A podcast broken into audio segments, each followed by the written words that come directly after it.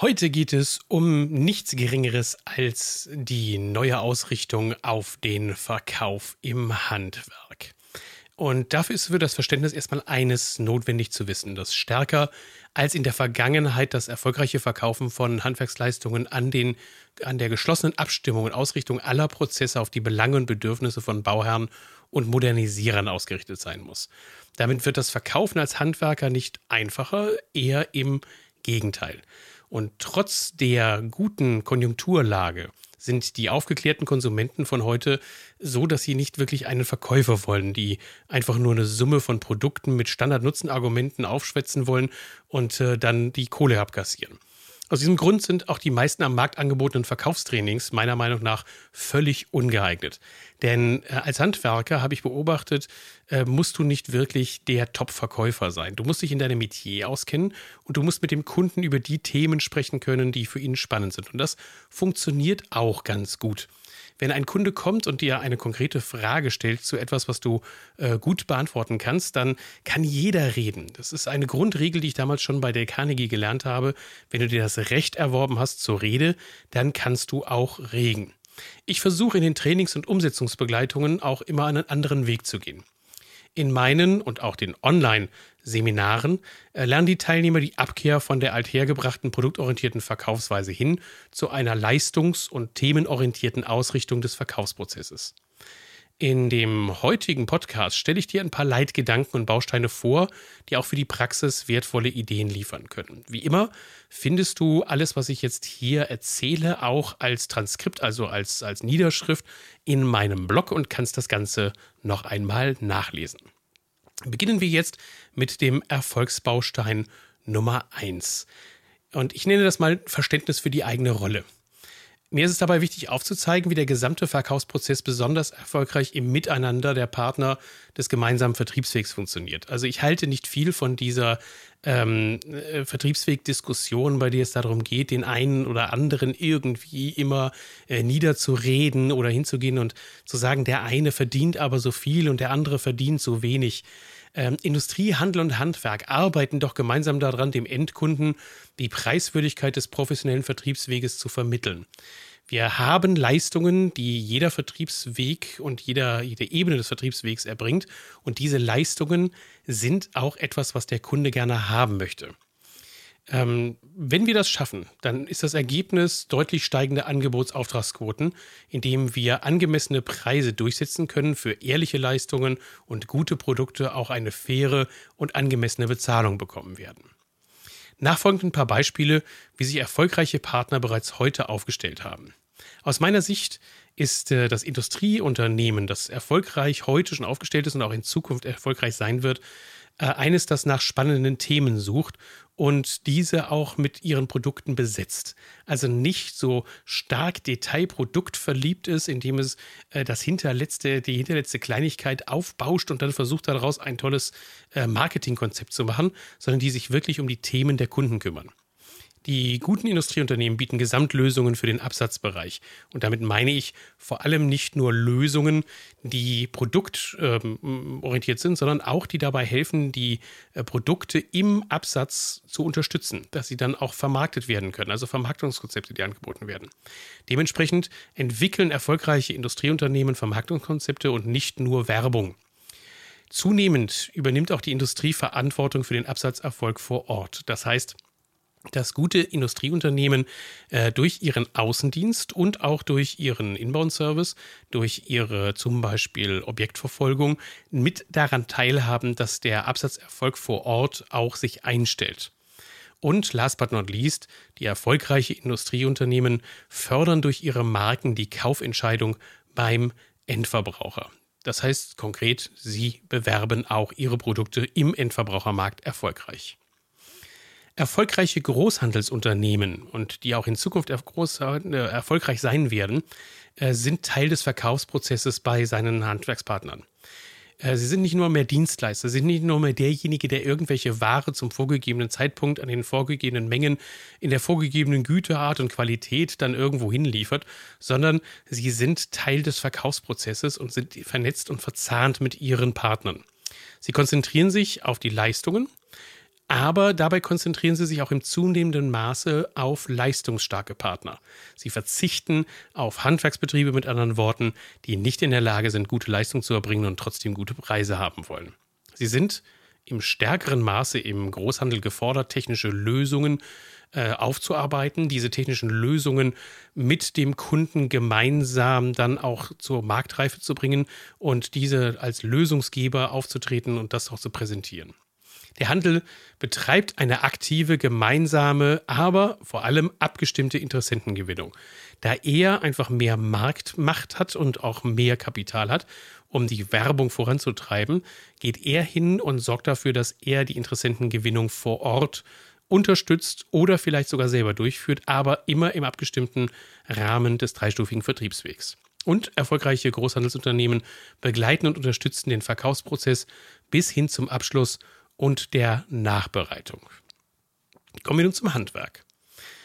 Die erfolgreichen Handwerksunternehmer, die ich mir anschauen darf, die haben es vor allen Dingen geschafft, ähm, sachlich und emotional zu verkaufen. Und zwar beides im ausgewogenen Verhältnis. Die also nicht nur äh, reine Sachinformationen liefern und sagen, ja, das Produkt kann dies und äh, diese Heizungsanlage, die ich dir anbieten kann, die hat folgende Produktnutzen, sondern sie können auch die emotionalen Aspekte mit berücksichtigen, bewerben die und bieten sie auch an. Sie zeigen vor allen Dingen budgetorientiert die beste Lösung gehen also nicht hin und überfordern den Kunden, indem sie von unten nach oben verkaufen und äh, versuchen ähm, einfach das Maximale rauszuholen, sondern sie stimmen sich vorher mit dem Kunden ab und schauen, welches Budget ist bei dem Kunden tatsächlich ähm, vorgesehen, was kann er sich leisten, was will er sich auch leisten und dafür bauen sie ihm dann die bestmögliche Lösung. Es gibt einen Spruch von mir, ähm, den ich gerade bei den, bei den Planungsseminaren immer wieder rüberbringe, indem ich sage, bei uns kriegen Sie das beste Preis-Leistungs-Verhältnis am Ort. Wenn irgendjemand etwas anderes behauptet, dann lässt er Leistung weg. Preis-Leistungs-Verhältnis. Gute Handwerker reduzieren für ihre Kunden die Komplexität. Die Welt ist heute komplex genug und ähm, mir tut eigentlich jeder leid, der ins Internet gehen muss und dann dort versucht, sich im Internet zu informieren, weil er etwas Neues kaufen will, was äh, nicht in seinem Erfahrungshorizont drin ist. Und das ist einfach eine Katastrophe. Wenn ich mir vorstelle, ich müsste mir heute, sagen wir mal, ein Produkt kaufen, von dem ich gar keine Ahnung habe, sagen wir mal, ach Gott, ähm, äh, welches wäre jetzt äh, äh, das beste Transportfahrzeug, also der beste Transporter. Ich wäre hoffnungslos überfordert und würde wahrscheinlich auf sämtliche Werbeaussagen reinfallen, die da draußen sind. Was ich allerdings auch sehe, ist, dass sehr erfolgreiche Handwerksunternehmer es geschafft haben, sich in den letzten Jahren auf eine überschaubare Anzahl von Leistungen zu reduzieren. Sie sind nicht mehr diejenigen, die angeblich alles aus einer Hand können und, äh, und zwar alle Gewerke aus einer Hand, plus auch noch jetzt reden wir nicht über Komplettbad, sondern wir reden über Bäder und über Klima- und Lüftungsanlagen, Heizsysteme, äh, Poolbau, Schwimmbadtechnik, äh, Industrietechnik, äh, äh, Wohnraumbelüftung und ach Gott, und ich sage dann auch immer, und am liebsten auch noch kalte Buffets mit anbieten können, sondern sie haben sich darauf spezialisiert, eine überschaubare Leistung anzubieten. Und das Handwerk bietet diese kompletten Lösungen natürlich dann aus einer Hand. Also nicht zu verwechseln mit dem ersten, was ich gesagt habe. Nicht die Vielzahl von Angeboten ist entscheidend, sondern die Tiefe ist entscheidend. Also dass jemand in der Lage ist, dann auch komplett die Leistungen zu koordinieren, die ich zum Beispiel zum Bau eines Bades brauche oder die ich ähnliches brauche. Dem modernen Handwerksbetrieb kommt es deshalb auch ähm, zu, dass er die, die herausfordernde Aufgabe hat. Er sorgt für die Auswahl der richtigen Partner.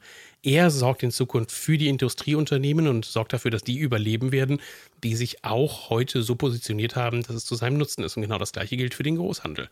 Er sucht sich diejenigen aus, mit denen er gemeinsam in Zukunft mehr Markt machen kann. Und das ist auch ein bisschen eine Warnung an all diejenigen im Großhandel und der Industrie, die das noch nicht so einsehen wollen.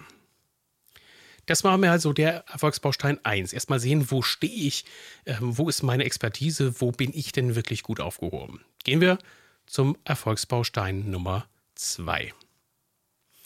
Spannende Themen. Mein Lieblingsding. Immer mehr Handwerker verstehen es, für den Kunden die spannenden Themen herauszufinden und in eine Planung dann auch zu übersetzen. Anhand des festgelegten Budgets werden die Produkte und Leistungen ausgewählt und das Angebot ist abschließend der schriftliche Beleg für die Umsetzbarkeit aller besprochenen Details. Das Angebot ist damit Dreh- und Angelpunkt und präsentiert dem Endverbraucher die Umsetzung seiner Ziele. Früher haben wir mal von einer Bedarfsanalyse gesprochen, aber ich würde einfach einen Schritt heute weitergehen wollen, denn es ist nicht mehr das Bedarf und das Bedürfnis, was wir checklistenartig abfragen können, sondern es sind die Themen, die wirklich wichtig sind. Deshalb habe ich auch den Spruch geprägt, erfolgreiche Verkäufer im Handwerk haben die Fähigkeit, Wünsche ihrer Kunden zu formulieren und in Räume zu übersetzen. Um erfolgreich zu sein, bedarf es dafür aber keiner Verkaufstricks. Die Kunst ist vielmehr, zu jeder Zeit eine ausreichende Anzahl von Interessenten zu haben. Ich habe da ganz persönliche Erfahrungen mitgemacht. Äh, Handwerksbetriebe leiden nicht darunter, dass sie äh, zu wenig Interessenten haben. Es sind die falschen teilweise, die kommen. Und gerade bei der Interessentengewinnung ist es auch so, dass sich viele darauf verlassen, dass sie diese äh, Weiterempfehlungsarie hinbekommen. Dazu solltest du dir vielleicht nochmal meinen Podcast anhören, den ich zum Thema Warum Weiterempfehlungen dich nicht weiterbringen ähm, äh, hochgeladen habe. Dort erzähle ich dann auch, warum das nichts bringt, dass man nur auf die Weiterempfehlungen setzt, vor allen Dingen, wenn man zukünftig stabile Umsätze haben möchte. Ähm, das Wichtigste ist, die Handwerksbetriebe, die sich diesem themenorientierten Verkaufen verschrieben haben, die beginnen mit einer Frage. Und zwar mit der Frage, wem kann und will ich überhaupt meine Leistungen verkaufen? Also eine Zielvorstellung davon gewonnen haben, mit wem sie in Zukunft ihr Geschäft überhaupt machen wollen.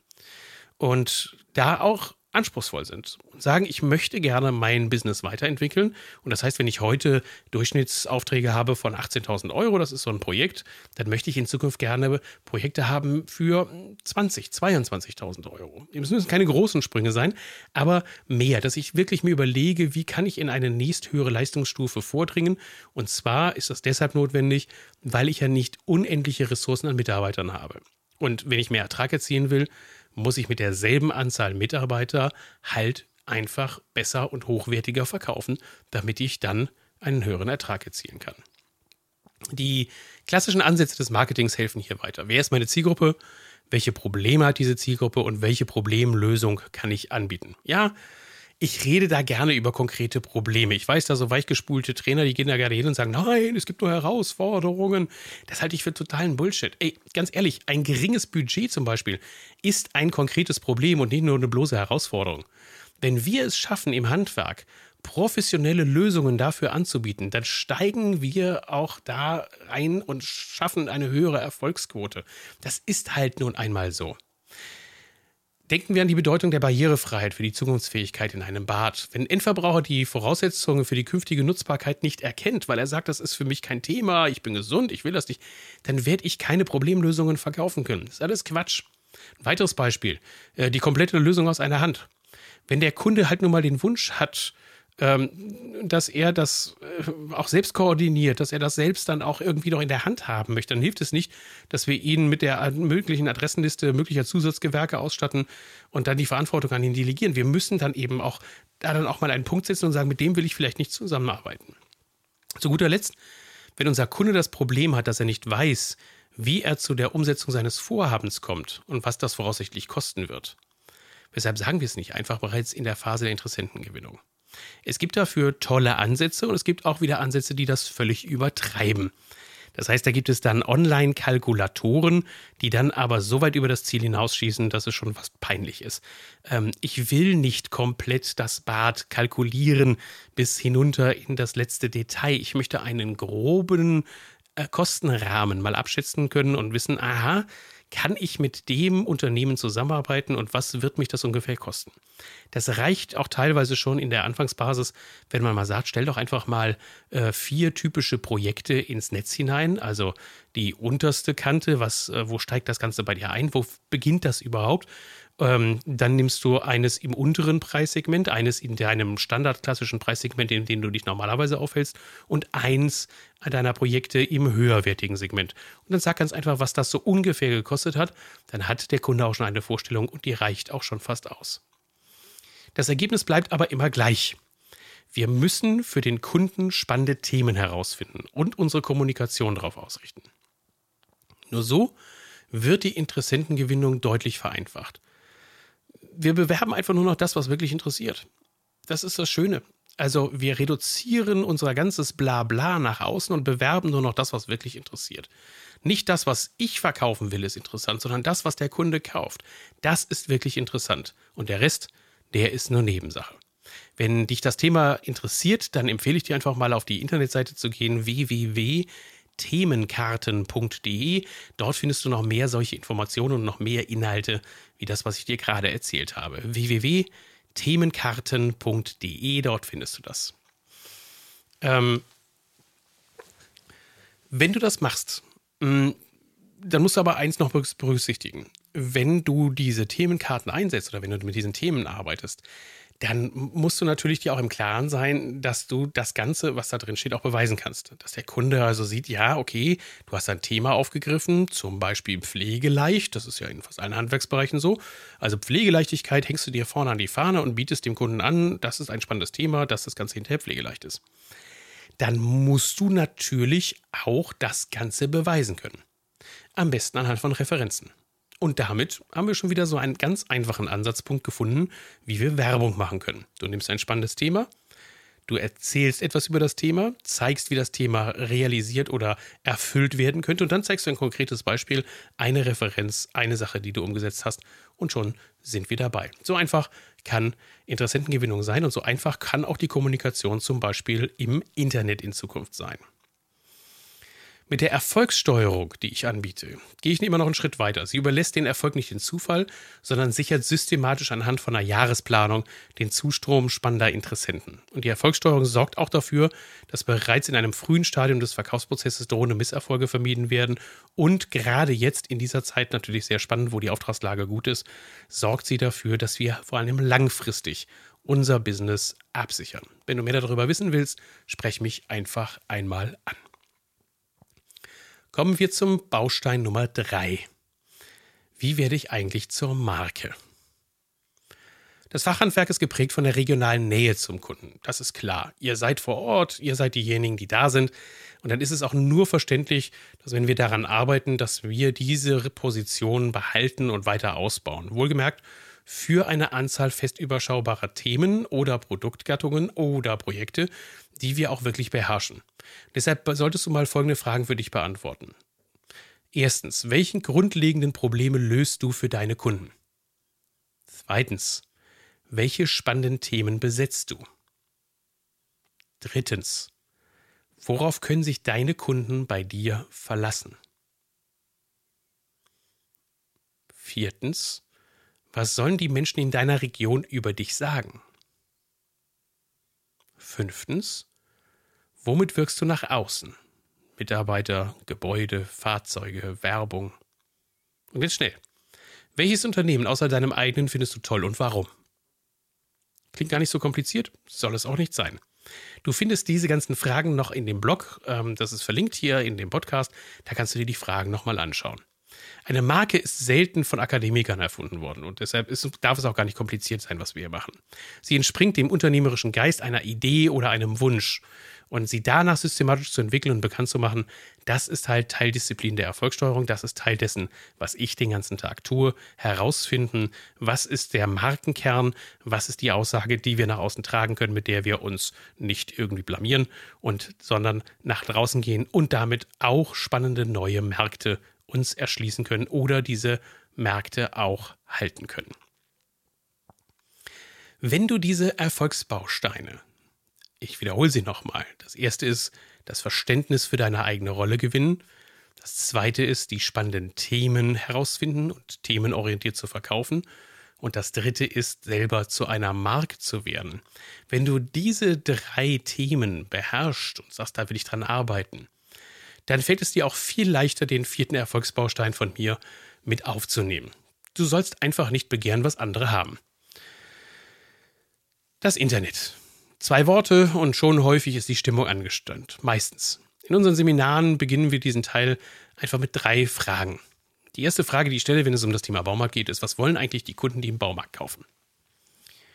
Was sind das für Leute? Was, was treibt die da hin? Was, was wollen die da genau sehen? Was, was kaufen die da?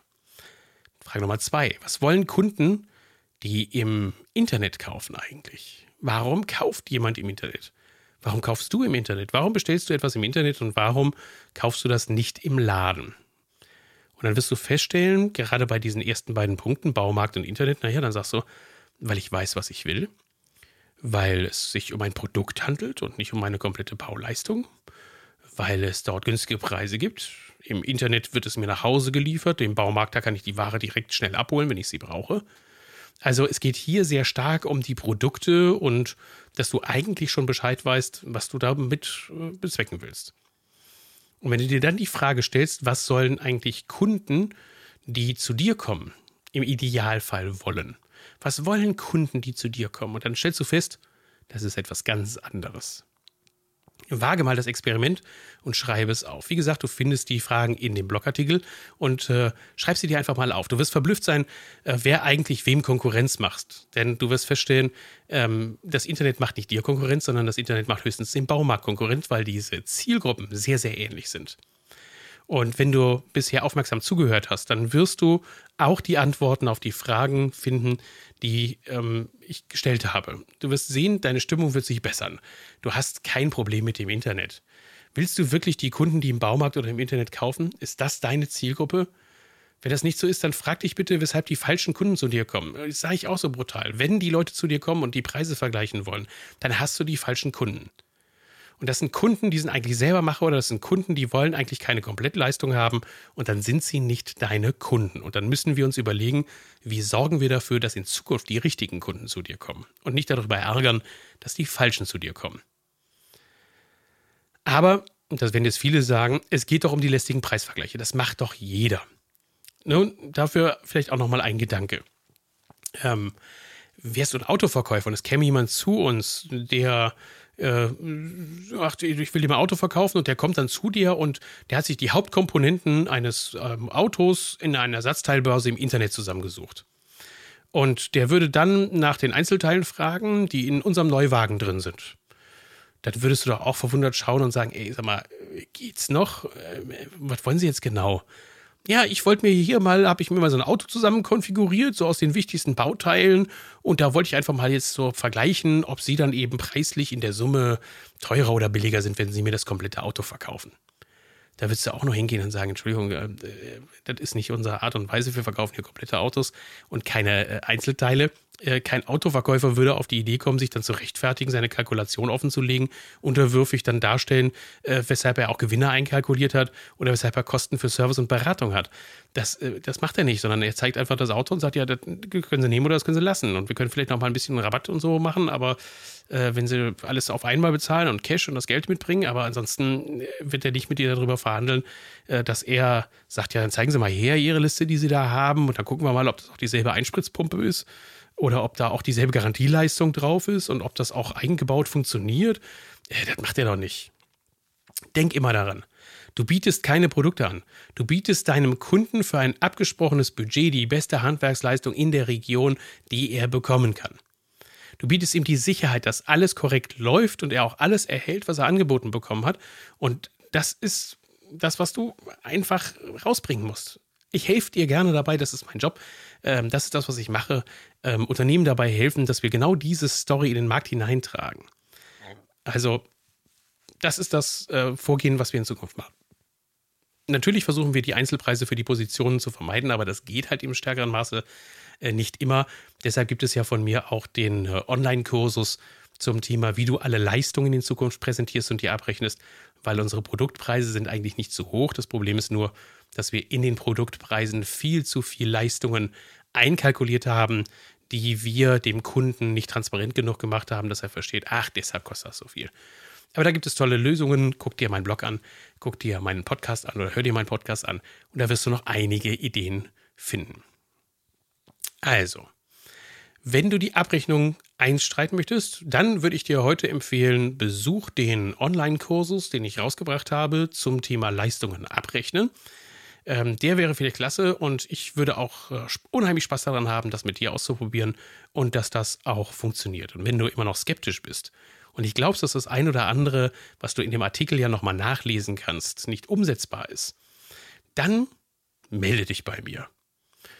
Ähm, ich bin derjenige, der tatsächlich in der Kommunikation sehr offen ist. Das wissen alle, die etwas länger mit mir zusammenarbeiten. Ich gebe häufig mehr raus, als ich tatsächlich dann anschließend irgendjemandem in Rechnung stelle. Aber das ist, weil ich für meinen Job brenne. Es macht mir Spaß, das Handwerk weiter vorwärts zu bringen. Es macht mir Spaß, dem Großhandel dabei zu helfen, äh, dir im Handwerk gute Leistungen anzubieten. Und äh, noch größer bin ich auch immer dabei, wenn die Industrie kommt und sagt, wie können wir unsere Leistungen, unsere Produkte verbessern, damit wir einen guten Service für unsere Handwerker anbieten. Ich bin spezialisiert auf äh, das Dach, Fassade, Fensterbau, Wintergarten, Fliese, Malarbeiten. Ähm, Elektriker sind auch noch äh, stark bei mir im Thema drin. Und natürlich, und das wissen alle ganz besonders, das Thema Bad und Heizung. Das sind meine Spezialrichtungen. Ich bin auch spitz, also sehr stark ausgerichtet. Das heißt, wenn jemand kommt und sagt, ich bin aber Friseur, dann unterhalte ich mich mit dem einfach aus Spaß und helfe dem auch gerne weiter, auch aus Spaß. Ich würde dafür niemals eine Rechnung stellen, weil da kenne ich mich nicht gut genug aus. Aber gerade so im Wintergarten, Fensterbau, Elektro, Bad und Heizung, das sind so meine Schwerpunkte. Da kann ich wirklich jemandem weiterhelfen und da ist das auch das Geld wert, wenn man mich bucht. Ich wünsche dir jetzt noch eine gute Zeit. Es war wieder eine Menge an Input. Ich hoffe, du hast wieder einiges gelernt. Lies das Ganze nochmal in dem Blogartikel nach. Und ja, dann wünsche ich dir erstmal jetzt eine gute Zeit. Und nicht vergessen, www.themenkarten.de, immer eine gute Idee.